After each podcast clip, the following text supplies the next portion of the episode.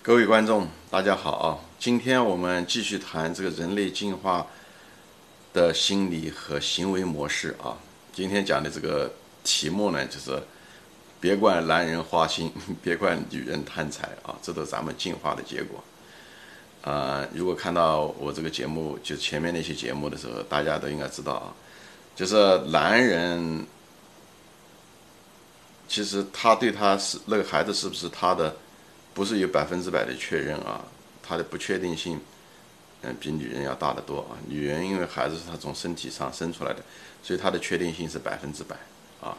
那么男人就不了，男人可能百分之八十、百分之九十，特别是在原始社会，我们的时候，人类进化的时候，我们这种猴子啊，还有原始社会进来的时候，男女之间关系是很不稳定的，他们都很多情况都不住在一起啊，像云南的走婚。所以，因为信息的不对称，对吧？男人和女人的信息不对称，啊，导致了这个不确定。对于男人来讲，导致了不确定性变大。那么，所以呢，他就不能够在一个树上吊死，所以他必须，这就做股票一样的，你不能在单只股票上仓位太重，不能百分之百全压上去。所以他要分散风险，他要分仓，就这个道理。所以他可能就需要啊多几个女人。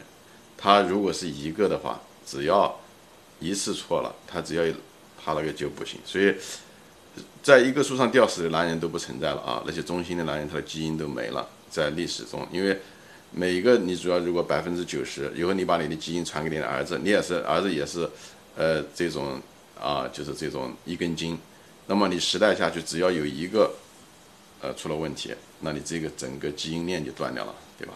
所以这就为什么不能一根筋的原因。这我们的进化是这样的。我并不是说现在文明社会是如此啊。现在毕竟还有亲子鉴定，不是吗？嗯，所以就是说，男人的花心是他的基因存在就是合理的。我并不是为男人辩护啊，我只是说，啊，这里面有存在一定的基因的原因，因为，呃。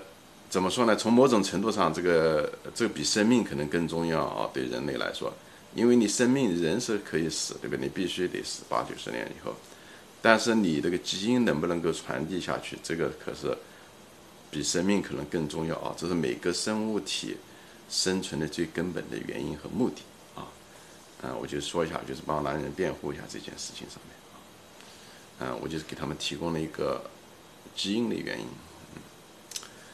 那么下半部分呢，就是谈女人，呃，为什么贪财啊？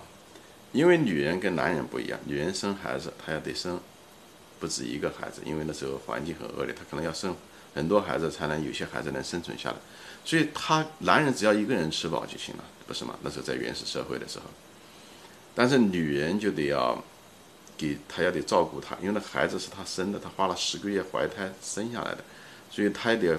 把这孩子养大，所以呢，他需要很多很多资源，所以他的需求很大，而他本人的这个挣钱能力、获得资源的能力本身就有限，又要带孩子，所以又需求也很旺，所以你就很，所以能够得到财那个资源的女人基因就活下来了。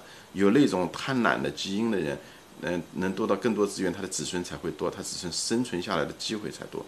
所以不要怪女人贪婪。女人的首要的任务是，她是为要获得资源，以后才能够孩子才能生得下来，否则我们都没有人类啊。所以呢，从某种角度上来讲，在女人眼中，这个男人啊，男人在女人眼中只是一个资源而已，而且还是个可替代资源，因为男人的这功能就是获得食物，对吧？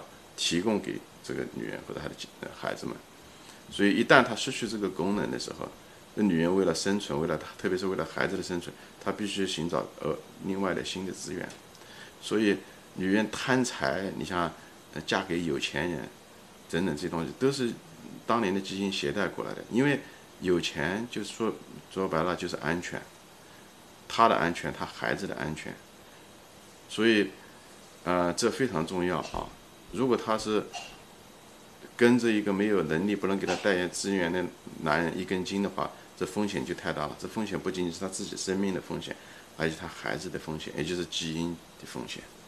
所以我们说过，就是对于基因的延续生命的延续存活比生命本身更重要。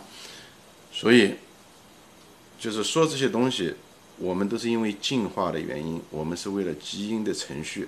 所以，男人为了适应他的环境，可以让他让他的基因能够延续下去，保证他的确定性。